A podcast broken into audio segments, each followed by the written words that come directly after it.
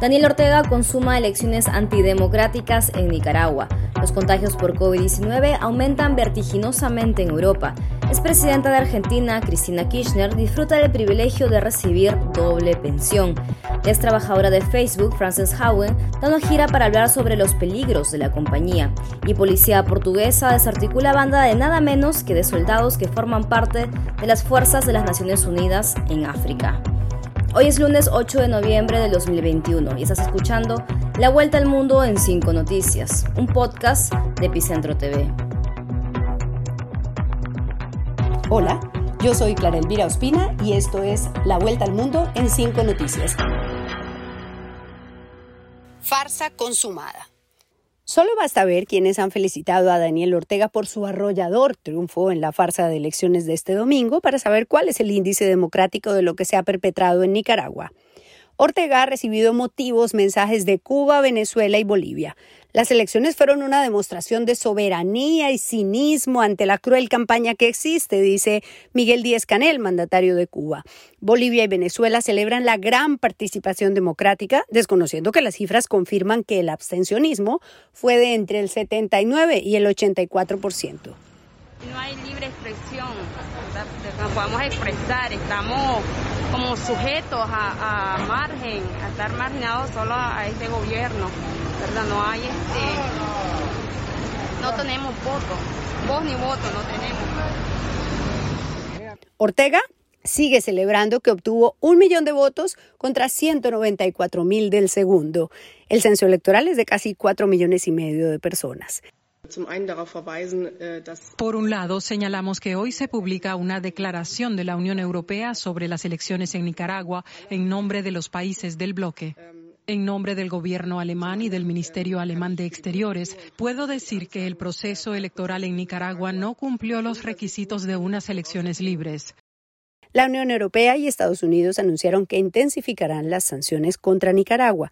El pronunciamiento del gobierno peruano ha sido contundente. Plantea que las elecciones no cumplieron con los criterios mínimos de elecciones libres, justas y transparentes que establece la Carta Democrática de la OEA, vulneran su credibilidad, la democracia y el Estado de Derecho y merecen el rechazo de la comunidad internacional.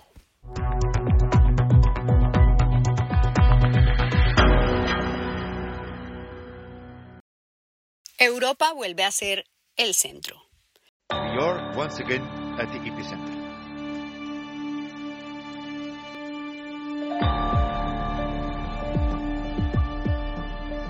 El COVID ha vuelto a azotar con fuerza a Europa.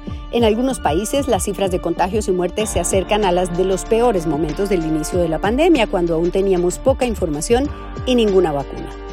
La OMS calificó como seriamente preocupante lo que está ocurriendo en el continente y alertó sobre la inminencia del agravamiento de la situación en Europa del Este, en donde hay bajas tasas de vacunación y más precarios sistemas de salud.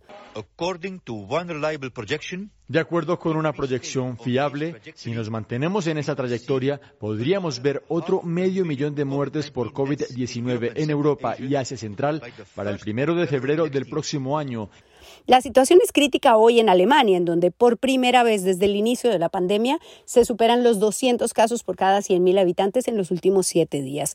La cifra es mayor a la registrada en uno de los momentos más difíciles de la pandemia en ese país, que fue de 197 casos por 100.000 habitantes en diciembre del 2020. La gente no entiende lo que está sucediendo aquí en el hospital. Hay muchos pacientes, la mayoría en estado grave y un alto porcentaje no está vacunado. El viernes batió el récord de 37.000 casos positivos en un solo día y 33 muertos. Por esa razón, a partir de este lunes, Alemania y también Austria no permiten el ingreso de personas no vacunadas a lugares de ocio, cine, restaurantes y sitios para practicar deporte. Quienes no tienen su ciclo de vacunas completo deben presentar una prueba PCR negativa y ya no se aceptarán los tests de antígenos.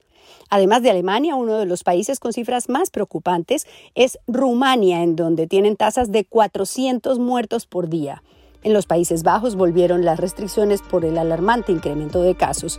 Todos ven con gran temor la llegada del frío, la negación de algunos sectores de la población a vacunarse e incluso el decrecimiento del efecto de las vacunas para quienes recibieron la inmunización hace más de seis meses.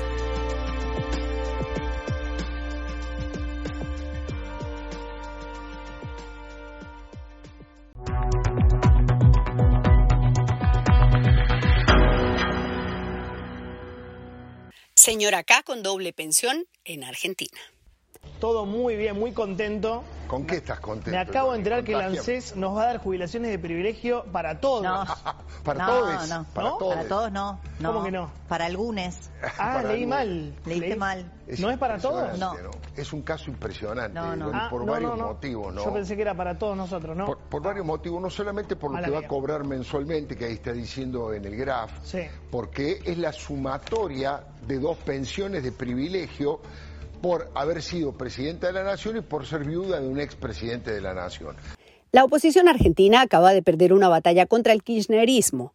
Habían presentado un recurso para que la expresidenta y vicepresidenta Cristina Fernández de Kirchner no pudiera acceder a la doble pensión, pero el recurso fue negado este lunes en última y definitiva instancia. Esto significa que la señora Kirchner recibirá dos millones y medio de pesos mensuales, unos 25 mil dólares al cambio de hoy. Una de las pensiones la recibe en calidad de expresidenta y la otra como viuda de un expresidente.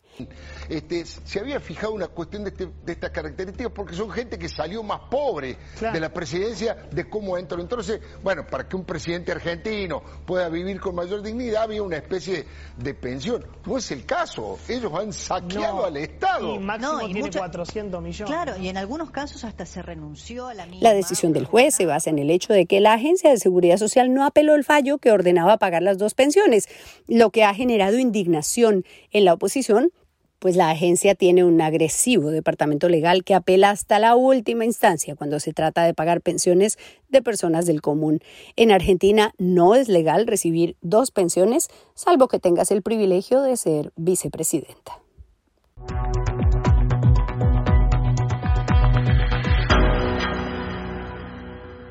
Garganta profunda de gira.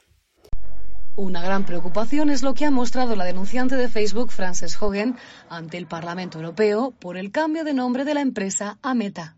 Es como una especie de testigo ambulante contra Mark Zuckerberg. La ex trabajadora de Facebook, Frances Hagen, ha estado en varios países europeos dando su testimonio sobre el comportamiento de Facebook y este lunes se presentó ante el Parlamento Europeo.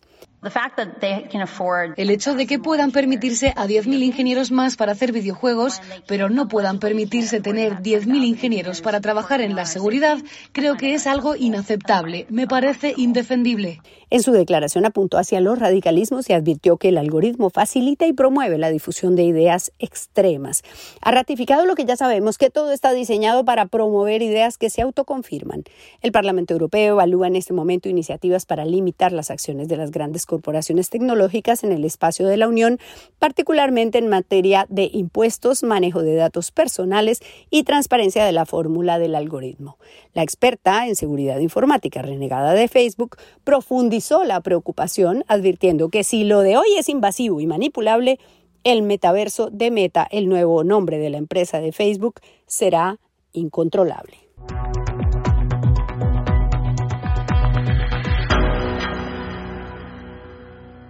Soldados y traficantes.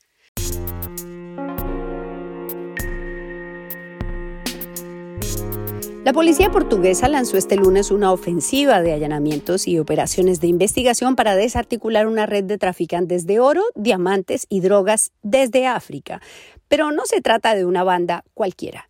Los implicados son soldados portugueses que hacen parte de las fuerzas de Naciones Unidas en África. Inicialmente se ha conocido que los militares portugueses implicados en la red habrían traficado diamantes, oro y drogas en los propios aviones de las Fuerzas Armadas portuguesas en los que hacían los relevos de personal entre la República Centroafricana y Lisboa. Las sospechas de este tráfico ilícito datan de diciembre del 2019, cuando las Fuerzas Armadas informaron a las autoridades judiciales que han tardado casi dos años en identificar el modus operandi y a algunos integrantes de la red. El Ministerio de Defensa portugués ha sido muy reservado con los detalles, pero se sabe que en la operación de este lunes han sido ocupados al menos 100 bienes y que la ONU ha sido notificada de los alcances de la investigación. Por si acaso han intensificado la requisa de los aviones que llegan de la República Centroafricana. Un poco tarde, parece.